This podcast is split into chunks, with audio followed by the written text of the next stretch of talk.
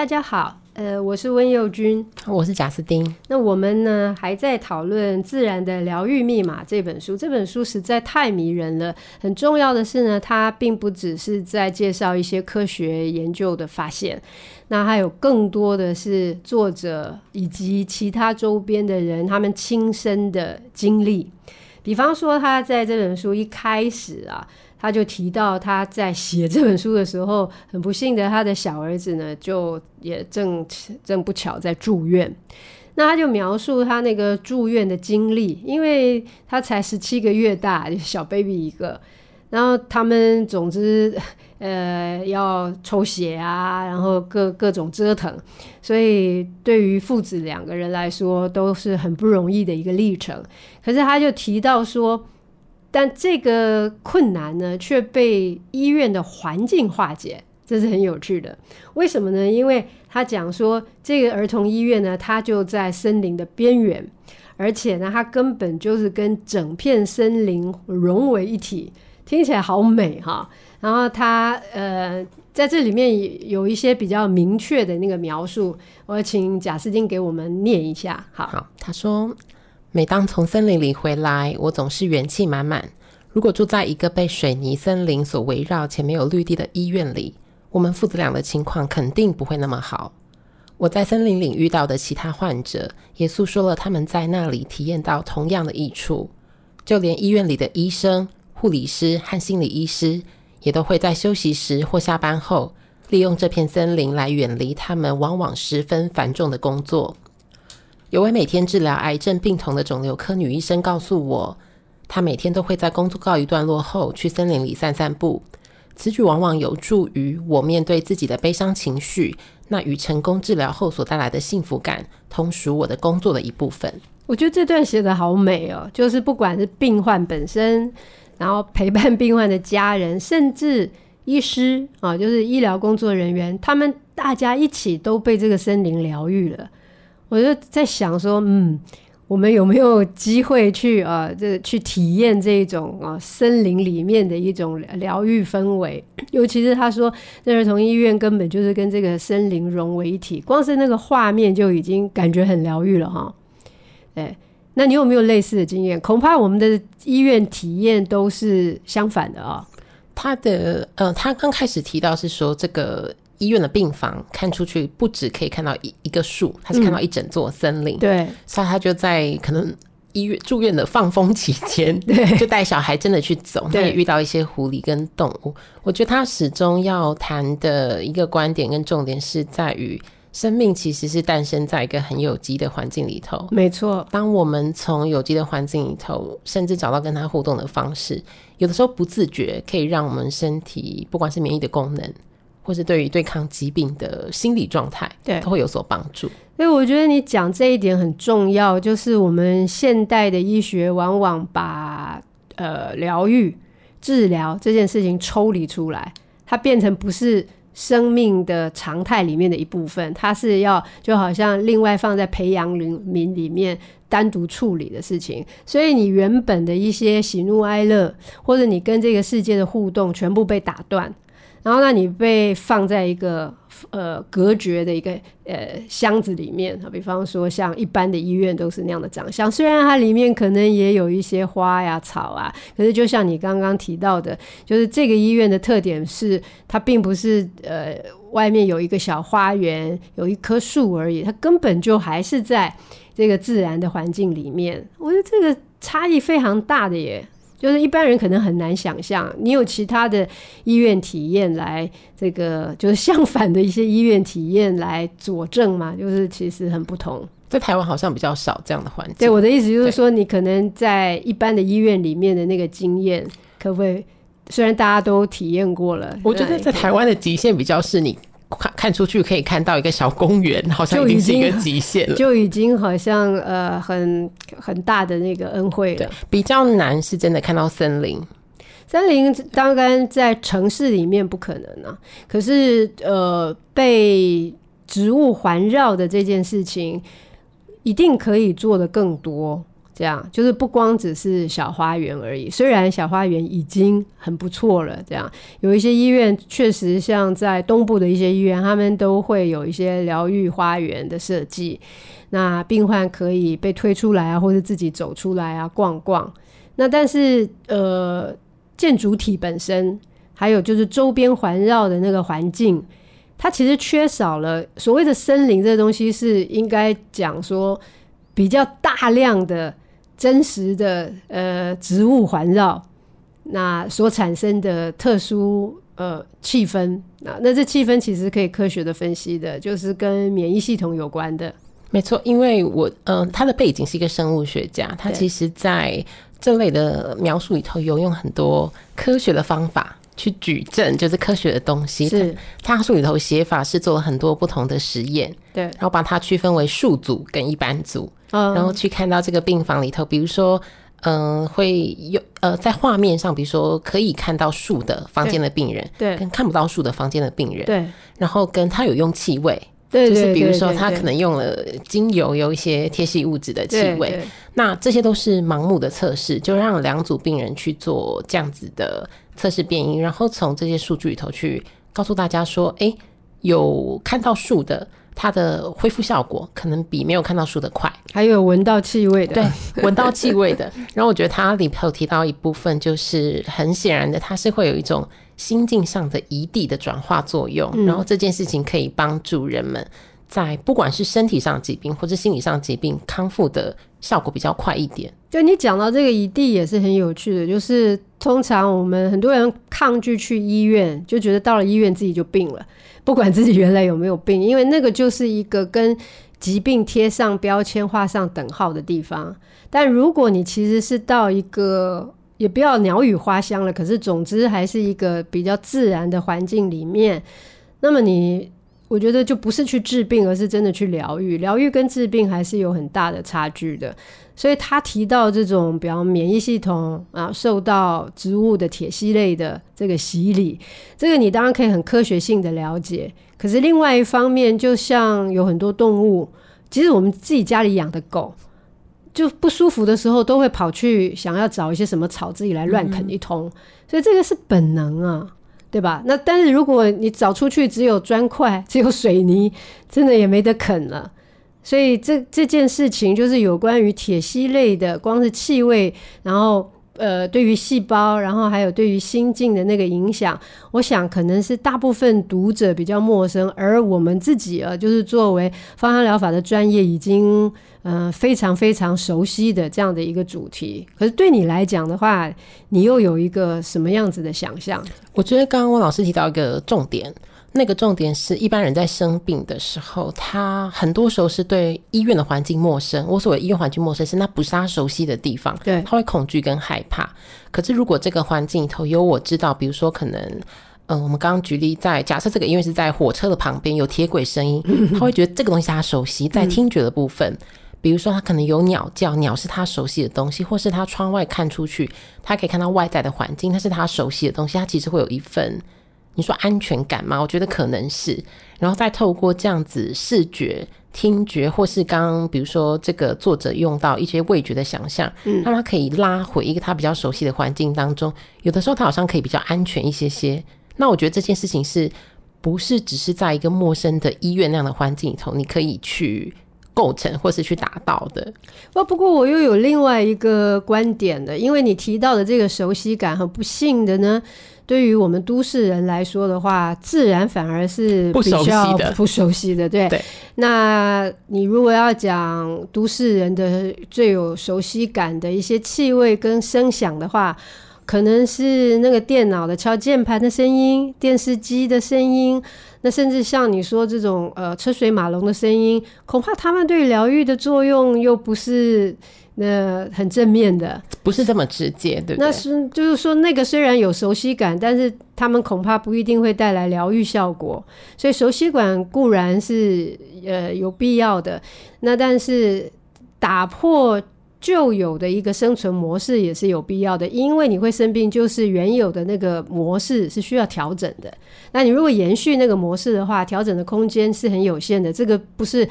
开了什么刀，吃了什么药就会能够好的。所以我觉得在这个脉络之下，我想进一步的发挥你所谓的熟悉感，我觉得是。重拾我们丧失的熟悉感，因为我们的生命本来应该是跟自然连接在一起的，但是我们丧失了那种熟悉感，而呃，因行因袭在我们现在人造的这一些呃事物里面，所以我会觉得这个熟悉感的建立是一个比较深层的，就是跟我们等于生命的原始连接的那种熟悉，因为有很多人都会有这样的呃一些。感触啊，像我们带朋友们到不同的呃一些呃地区去做香气旅行的时候，那有时候是异文化、异国度，或者是总之就是 呃跟他日常生活差异很大的场景，但他们都会提到，他们反而觉得自在，他们反而觉得有一种莫名的一种安全感，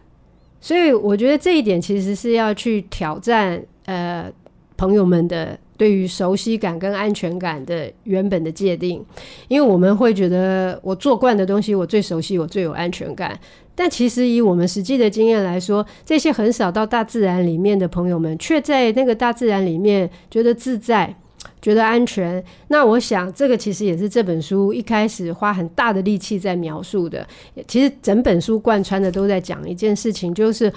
我们的生命啊，其实是从自然里面去孕育出来的。对，而且我觉得他有回应刚刚温老师提到那个观点，他有点像是告诉你这些东西，你不是不记得，你只是想不起来，嗯，或是你还没有去找回那个熟悉感而已。嗯，那我记得他有作者在蛮前面，可能在第一章左右的时候有有一句话他写的很棒，他说：“通常人们对于森林的理解是什么？”我我比如说，大家可能会觉得是宁静啊，是安静，是祥和想象。但他说，森林其实是一个热闹的讯息交换的地方。对对对，这很有趣，这也是事实。嗯，对，他就运用了很多我们在芳疗学在学习芳疗过程当中会知道，比如说植物是透过气味去传递讯息这样子的观点。对，那我觉得他就是会用一些。你感觉上好像跟我们认知相反的东西，他用热闹去形容一座森林，对，可是他不是乱讲。对，从这里又有另外一个有趣的可以跟大家分享，就是他的写法。对，他的写法有一些特殊的地方，你给我们介绍一下。我觉得他写法有几个重点，第一个是目前我们所熟知在台湾的一些芳疗品牌，或说芳疗的呃传播上，大家比较熟悉会用比较感受性的东西去写。那也不光是芳疗啦，就是如果要讲到疗愈啊，或者讲到大自然啊，你都会看到一篇文章里面美轮美奂出现很多形容词，美轮美奂。但这没有问题。可是有的时候在对大众传播说，它会有一点点人言言殊。如果他没有，对对对对，那你你没有这种感受的话，你就觉得哇，好像有点远的感觉。对，对，但我觉得这个作者他很聪明，他用了一个笔法，那个笔法如果照现在比较夯的说法，可能是叫做非虚构写作。嗯，那。什么是非虚构写作？大家一定很好奇。嗯、对，它其实有一点点，有一点点像，但不完全等同于，就是像那个报道文学这样写作的方法。嗯哼，它有很多客观的描述跟客观的讯息去写。嗯那最近有一本书刚出没多久，它叫做《叙事弧》，叙事就是叙事结构那个叙事，嗯、那弧是弧线的弧。嗯，他是一个叫做杰克哈特的一个作家，他呃，他原本是以记者身份，嗯，那他现在就是在应该是俄亥俄还是奥勒冈大学当一个新闻传播的老师跟教授，他出了一本书，嗯、那里头就有蛮多去谈到他对叙事弧写作的这个方法跟风格。那我觉得，那所谓叙事弧就是非虚构吗？诶、欸，它是这本书的书名，oh, oh. 但它主要是在讲非虚构写作这件事。Oh. 我觉得有趣的是，在做用非虚构写作这件事情，在书写的呃人身上，你会看到他其实很明显有一个他想要说的主张或是主题，他会埋在这个结构里头去讲一件事情，但。不是用这么多感受性的东西，他可能是用一些对照性的东西、数据的东西，然后大家比较有共感的东西，把它的说服埋在很深很深的信息底下，所以看起来好像很客观，但，其实他有一些意图，他有他有一些主张。对，嗯、你看，像我们上礼拜提到那个他在谈跟动物，就是他在高速公路上拯救一只猫头鹰的时候，对，他没有跟你说他很懂鸟，对，当他告诉你他要去救他的时候，他是站在这个猫头鹰的后面，对，然后在他一般人哪里想得到？想不到，但你会知道他懂鸟，因为鸟的视觉，你站在他后面，他是完全察觉不到的。然后在他不注意的时候，用双脚去抓住鸟的双脚。嗯，对，我就发现这个作者他是一个很懂得藏风，他没有去跟你说我很懂这件事情，但你从他描述的这些细节，你会知道他是。懂得怎么对待鸟的，除了客观以外，他像我们刚刚提到的段落，就是他的文字里面画面感很丰富，画面很丰富。嗯、那这也是非虚构写作的一个重点，哦，它会让你觉得我不是只是在看一个静物画。嗯，有时候我们在看很多，不管是其实不只是芳疗的呃文章选选的写作方式，嗯，在看很多人的写作或是作者的写作方式，你就会觉得好像在看一个静物画，描写的美轮美奂。嗯，但是非虚构写作它其实是让你看像。影片一样，嗯，那我觉得有个重点就是，就是这个作者很善用他的动词，嗯，他很知道我这一章要讲的一个动作的主题是什么，嗯，你会觉得在看这本书其实像看一个电影，对对对，但但有时候你其实会察觉到，其实它不是电影，他在讲一个很深的东西，但你不会觉得无聊，对。对，你甚至会觉得我好像可以一口气就读完一章，但不觉得累，对对，这样子的感觉，就是他。好像故事性也很强，但另外一方面呢，它资讯量又很大。但是它的资讯量以这种非虚构的形式介绍出来的时候，一方面不会让你觉得他在说教，对，也就是他跟这个故事整合在一起的时候，然后恰当的一种动态的描述，使得它生动起来以后，那你。因此就读起来就不累嘛，基本上它有主旨，可是像讲故事一样的分享给你。而且你知道吗，问老师，像我我们在录 podcast 之前，都会先跟万老师讨论一下我们要讲的东西，我都会其实直接想到这个作者写的故事本身，嗯，然后才回去想说，哎、欸，他这个故事里头要讲的结构是什么？嗯，就是我每次在看这本书都会有这个感觉，嗯，我都会先沉浸在。他提到的故事，嗯，然后开始去抽丝剥茧，想他这个故事背后要谈的其实是什么主题，对，然后可能有一些专有名词啦，或是一些芳疗植物学的东西，我再回去翻，嗯，我就可以比较，嗯、呃，你说融会贯通嘛，会比较能够连接在一起。对，就是我觉得，即使你没有任何专业背景，读这个书，你还是感受会很强。对的原因，就是因为它完全在一个生活的脉络里面讲这个事情，就算有。A 研究员有 B 大学做了什么样子的，好像很艰深的科学研究，但你都不会觉得那个东西跟你无关。对，然后就是即使你对那个名词陌生，可是就是这种写法特别能够让人家融入，所以这也是为什么这本书好读啊，或者是说读起来就很愉快，很有感受，因为。我在为这本书写序言的时候，有特也有提到，就是这一类的书籍吧，就在讲所谓的自然的疗愈力的书籍，说实在的挺多的。那它之所以能够胜出，就是这种所谓呃客观分析跟这种呃好像呃哲学性的阐述，然后再加上那个美感的烘托，全部都能够融合在一起。所以真的是很了不起的一个作者，难怪他的书啊，在奥地利都是畅销书。对，在我自己在读的时候会有很深这样的感觉，就是你一定知道这个人是沉浸在他的故事里头，嗯、他才有办法用这么简单的语言去把他想要说的事情传达出来，然后让你在读的时候不会觉得很腻，或者是很累，或是很重。嗯，那我们可以再谈一谈他提到说树木跟我们健康的关系，我觉得。因为台湾，呃，说是这样说了啊，七成都是森林啊。对，那理理论上，我们被森林包围，我们应该很健康啊。但其实我们接触的不多，大部分的人啦。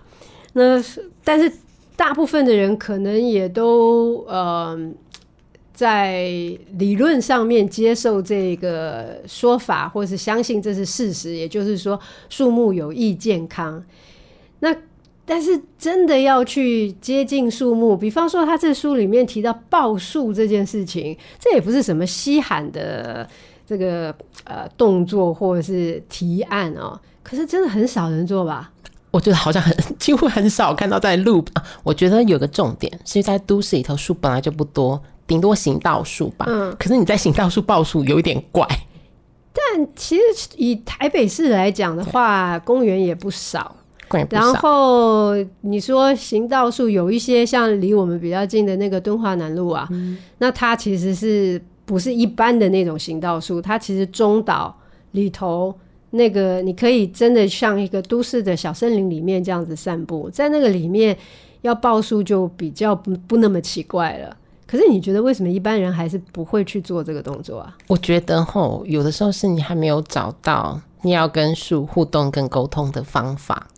嗯哼，对，有的时候比如说你可能练外单功的老先生在很早的时候去报，你不会觉得他奇怪。可是比如说你在一般上班族，你平常可能赶打卡或是下班啊，走路过马路都忙得要死，那你看到有一个人在那边报数，你会觉得哎、欸，好像怪怪的。就是大家对于去呃。用身体接触大自然，我要这样讲啊。对这件事情，大家是有距离的。恐怕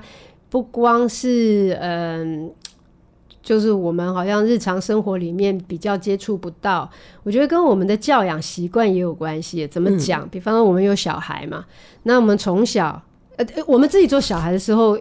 就是老是听到说不要摸这个，不要碰那个，不要光脚走在泥巴地上。对对对对对，对，那。但是呃，因为我们孩子他们在呃一段时间在荷兰生活，那在荷兰的时候，你就会发现没有这种事。然后东方父母如果看到呃西方父母养孩子的方式，都会吓坏了，因为他们的小孩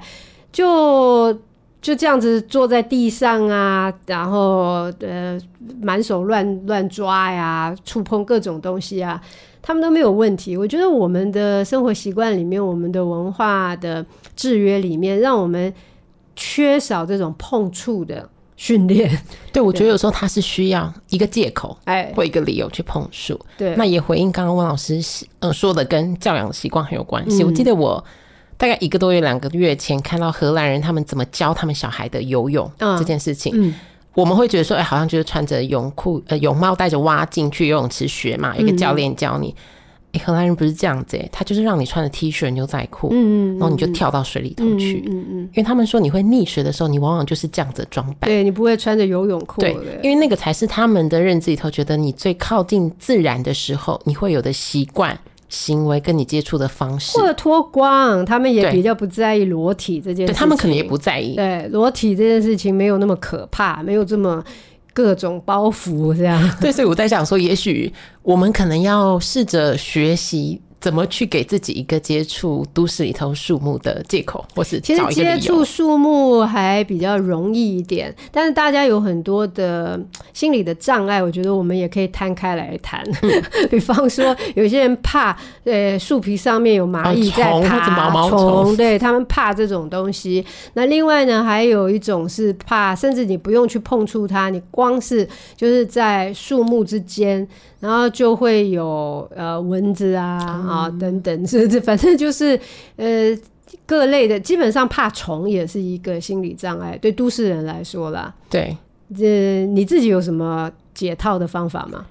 我你说怕虫 这件事情吗？因为我是不怕虫的啦，但是嗯，但我知道周围大部分人都怕虫，连蟑螂都不怕这样。有好，温老师刚刚讲那个重点就是蟑螂，你知道，因为像我们家是那个小时候是干妈店，就是杂货店，嗯嗯嗯、我们家其实是开放式的厨房，嗯，就是没有纱窗的，嗯，然后那个夏天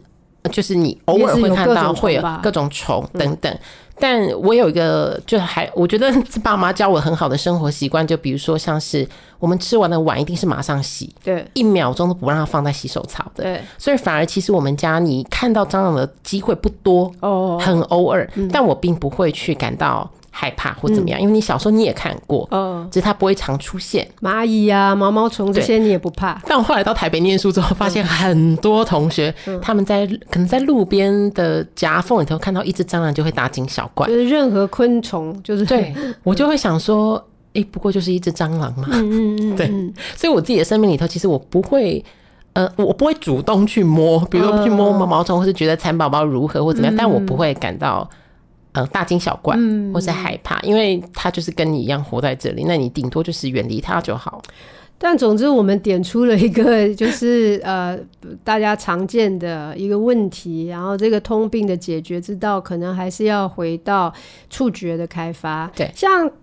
我在这本书讲自然疗愈这东西，如果自然是一个宝库的话，你入宝库，你其实你还是要有方法取得，你并不是进去里面以后什么事都不做，然后疗愈力就突然就发生了。就是你起码要用鼻子吸嘛，就刚刚讲到说那些铁吸类哈，然后还有你要用手，呃，一定程度的呃，比方说抱树这件事情，就是触碰嘛，就是你的触觉跟嗅觉其实是要打开的。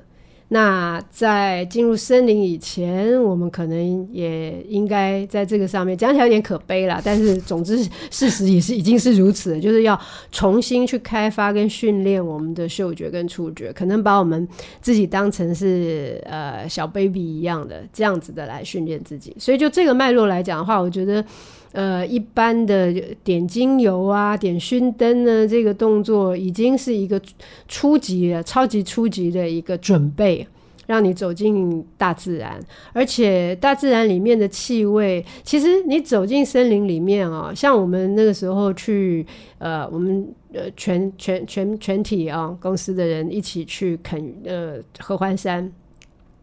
然后你会发现，那个所谓的森林里面的山里面的那个气味。其实很多样哎、欸，对，你你还有印象吗？有，我记得那个我们那时候是有一些二叶松跟那个针叶林，对。的的那个味道跟感觉，就是它呃它有味道，可是它很轻，嗯，它不会让你觉得很 heavy，就是好像闻了很不自在那种感觉。那、嗯、你记得我那时候我们的导览张先他也会不时的，就是摘采一些叶片啊，或是一些。呃，花果呀，给我们吸闻。我的意思啊，我的重点是，其实那些东西闻起来多闻了以后，你就会嗯，不会特别觉得呃呃某一些气味好像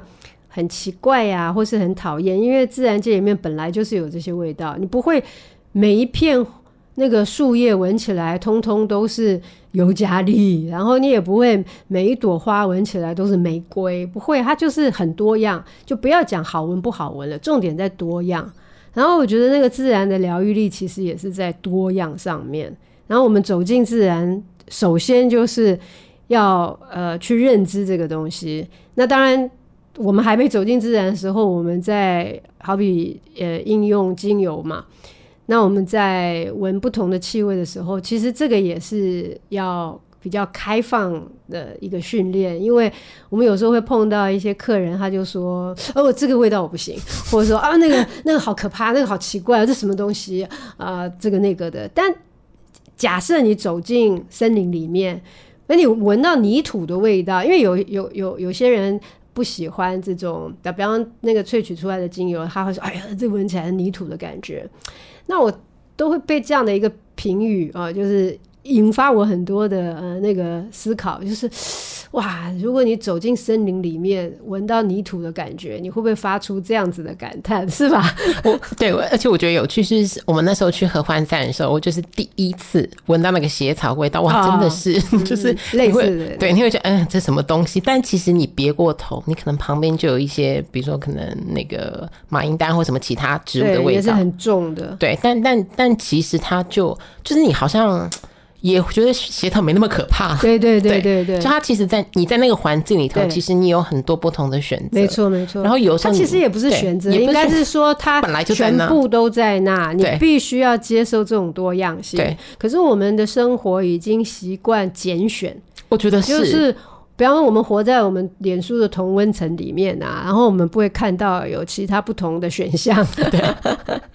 所以我想，呃，走进大自然，它不是只是对于身体的疗效，我觉得对于我们的意识啊，对我们的精神状态啊，显然也都有扩充的机会。而且你你你在那个环境当中，你会觉得，哎、好像花朵的味味道没有闻到也没有什么关系，因为旁边还有更多其他的你更少见的味道可以闻。就其实你对于气味的接受度会一整个的就提高起来吧？我觉得会，而且你会粉对。很多在都市里面闻瓶子的呃里面的气味的时候，不一样，很快那个好物就出来，很快就哦这味道我不行，或者说哦这什么呀？这样子，就是你不熟悉的这个那个。可是你想森林里面味道更多，我从来没有听过人走进去会说哦好恶心哦泥土。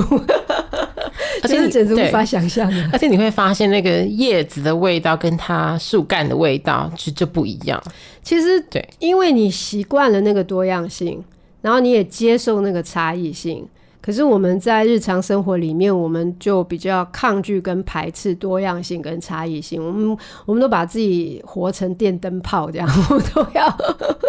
就是统一规格啊啊，然后诶、一定的这个发亮度啊什么什么的。所以这个自然的疗愈哦，它。说实在，它是一个哲学性的一个议题，就是它不是只是治病。但即使是回到治病的这个脉络的话，我记得你讲到说，呃，他提到这个免疫系统方面的一个影响是蛮大开你眼界的，要不要跟大家分享一下？我记得我印象很深，应该也是在第一章或第二章很前面的章节。对，他有一句话让我印象很深刻，是他说：“如果人会说生命是从大自然而然，呃，从大自然而来。”在大自然当中，那么我们也可以从与大自然的互动里头去找找到一个免疫的方式。那他在定义这个演化的，应该说演化的作用或机制的时候，他是用一个比较动态、有机的观念去看这件事情。这这个说法对我来说其实蛮迷人的。这个其实，呃，我把它用比较通俗的话跟朋友们解释的话呢，就是所谓的一个适应力的问题。怎么讲啊？因为好比说，我们现在碰触到很多的过敏案例，那你就不要讲说啊，这个过敏是因为呃食物添加剂啊、空气污染啊，这个那个来的，就不讲这些了啦。呃，这些当然是真实存在的。但我要讲的重点就是说，嗯，我们当然不要去适应塑胶啦，或者适应这个呃人工合成的东西。但是另外一方面来讲，我们的生活方式现在确实也是呃比较就缩减我们的一个适应的或锻炼跟训练。举例来讲啊，现在是特别热的时候，我们家是很少很少人家里面的就没有装冷气的，然后。这个以往年我们都夏天会去欧洲，所以那个感受没有很强烈。那今年因为疫情的关系，我们就扎扎实实的领教台湾的热度。那我儿子有一天就问我说：“嗯，为什么我们家没有冷气？”这样，我就说：“嗯，那为什么要有冷气？”他说：“冷气很凉啊。”我说：“可是夏天就是要热嘛，那不热怎么会是夏天？”他说：“那别人为什么要有冷气？”我觉得这个是大哉问。我说，嗯，那别人就希望说能够一直都在一个比较舒服的环境里面生活。他说，那我们为什么不能够舒服？我说，说不定我们也可以在这个热度里面，然后慢慢的也就习惯了，也就觉得舒服。比方说，你还是可以有风扇呐，但风扇的效力跟冷气是不一样的。冷气是以完全把你放在另外一个时空里面，但风扇的话，因为在大自然里面，它还是会有和风吹来，你还是可以驱散那个热气，可是你不会觉得你要一直的，好像处在某一个被调整的那个温度里面。所以我要讲这个例子，就是说多走进自然的话，因为你没有办法想象一个呃恒温二十五度的森林，对吧？啊，当然森林里面通常比较凉啦，可是总之它就有各种状况，然后呢，你就去适应它。那么慢慢的心静自然凉，就是你就觉得没有那么焦躁，所以我觉得这个其实也是疗愈力的一个来源。像适应性这个东西，你自己有什么观察？郭老师刚刚提到那个冷气，其实我们家也是，我们家一直是我到大学，我的房间因为在顶楼，它得要装哦，不然会很受不了。但我们家除了我房间之外，一楼、二楼的客厅、厨房都没有冷气。嗯，你知道那个厨房没有冷气有多可怕？嗯、那个吃饭像打仗一样。嗯，就你会呃吃饭的时候你会一直流汗，嗯，会很热。嗯，但就像我老师说，其实你可以有很多其他方法，比如说。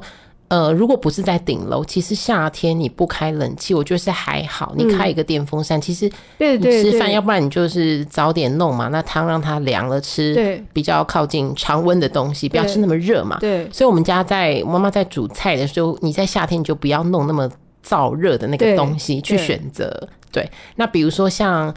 嗯，夏天的下午下完雨之后，那个感觉就很舒服。嗯，所以你的身体其实会会知道这件事情，而不是只是躲在那个冷气房，好像永远跟夏天隔绝一样。对。但因为比如说我，因为我房间真的在顶楼，它必须要有一个冷气，不然有时候晚上你没办法睡。但我印象很深刻，我在念大学以前，比如说晚上要睡很热的时候，你都会，我们家一定要有那个草席的那个床垫，对，就你一定要垫的，然后你一定要擦那个娇 娃爽身痱子粉，因为那个很凉，对，你才有办法睡，然后你再吹电风扇。但其实你会发现。呃，一般的夏天大概晚上十一点左右，那个那个风其实就会是凉的了。嗯，它没有那么没有那么没有冷气，你不能活的感觉。是这样子。所以，总之，多接近森林可能会让我们提高这种适应力，然后做好要去适应不同环境状态的准备。那有关于它的其他的疗愈密码，我们就下一次再聊。好，谢谢。